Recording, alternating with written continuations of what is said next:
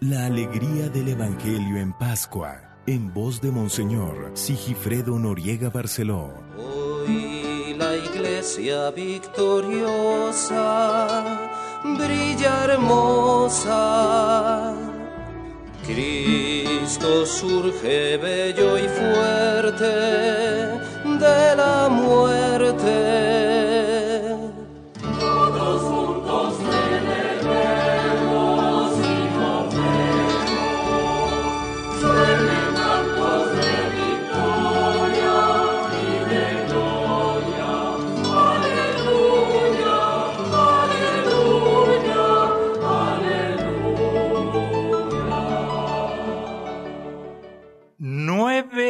mayo es domingo.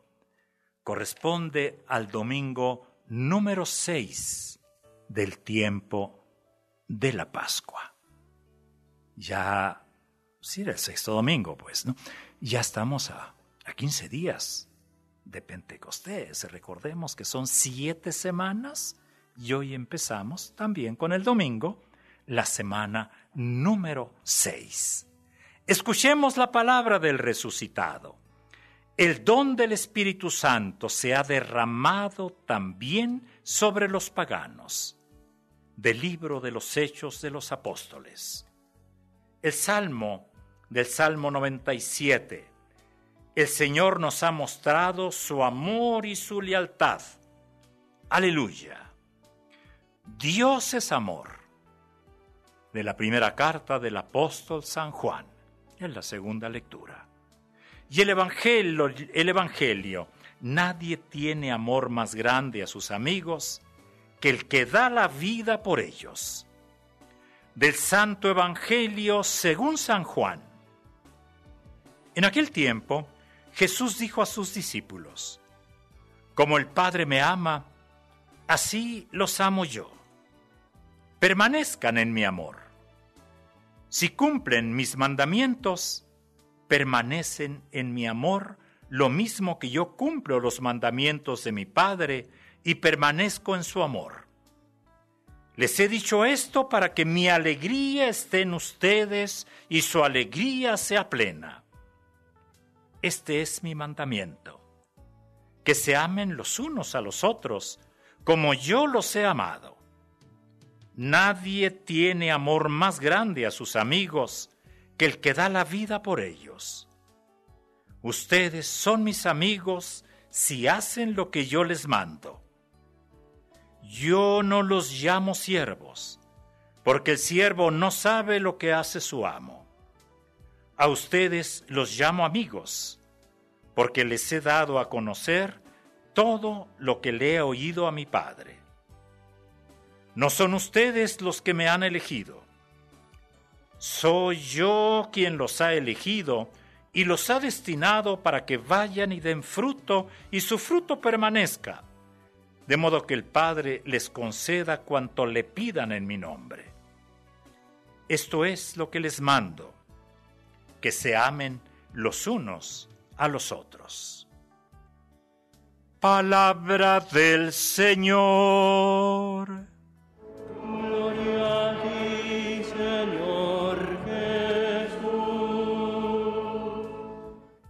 Es mes de mayo y la agenda de este mes está llena de eventos, eh, de memorias, de fiestas, eh, que tocan las fibras más hondas de quienes vivimos en estos lares, como nos gustaba decir antes.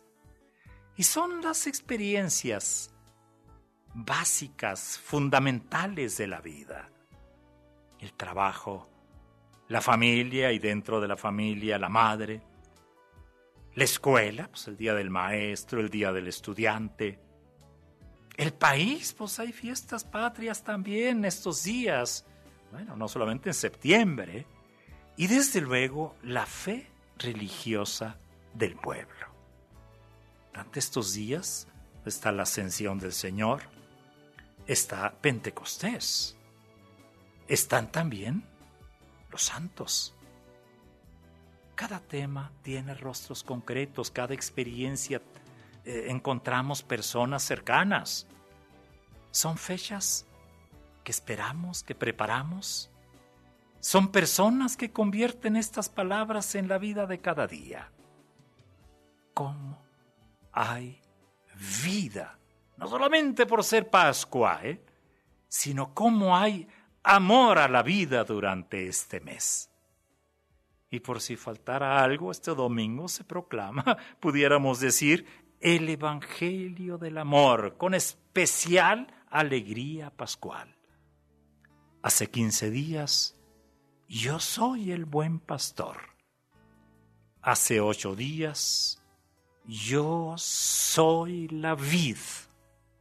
Hoy pudiéramos decir, yo soy el amor fiel. Nadie tiene amor más grande a sus amigos que el que da la vida por ellos.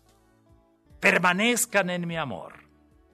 El resucitado nos regala la más sublime de sus revelaciones. Como el Padre me ama, así los amo yo. Pero también el más amoroso de sus mandatos. Ámense los unos a los otros como yo los he amado. ¿Qué tal? ¿Qué tal? ¿Cómo la ven? El amor de Dios hace que los amores humanos compóngale por ahí algún verso, alguna canción, hace que los amores humanos sean casi divinos. Además, este día en algunos países se celebra el Día de la Madre, el segundo domingo de mayo. Me acordé de esa canción, ¿eh? de Mujeres Divinas. El Señor Jesús sigue insistiendo en la necesidad de permanecer en su amor. Y esto es es indispensable ¿eh? para quienes desean aprender el arte divino de amar. Nadie puede llamarse y ser su discípulo si no ama. Y hace del amor su estilo, un estilo y su estilo permanente de vida, su hábitat, su vocación, su misión. El amor es una de las lecciones más complicadas en la escuela del seguimiento de Jesús. Y digo más complicadas en el sentido de complejas. ¿Por qué? Porque hay que amar, aún en las circunstancias más complicadas, más difíciles. A lo mejor por eso nuestro Señor hoy insiste, insiste tanto. Escuchar con obediencia el mandato del amor y aprender el arte divino de amar es el gran reto para el cristiano de todos los tiempos. Y, vaya, eh, hoy tiene sus características especiales en un ambiente social y cultural donde llamamos amor a cualquier cosa y hacemos de los gustos e intereses propios la ley de la vida. El cristiano tiene que estar vigilante y asumir los riesgos de ir contracorriente. Para Jesús es claro que el amor es permanencia, no tiene fecha de caducidad, no depende del estado de ánimo. Y esto es tan cierto que lo da a los suyos como distintivo, como mandamiento, como estilo de vida. En esto reconocerán que son mis discípulos. Para hacerlo realidad, el discípulo tiene que estar permanentemente referido a Él. Aprender la profundidad de su estilo de amar. Tiene que llenarse del amor del Padre. Finalmente, la experiencia humana del amor. Amar y ser amados es un grito y un don que llevamos dentro es una necesidad.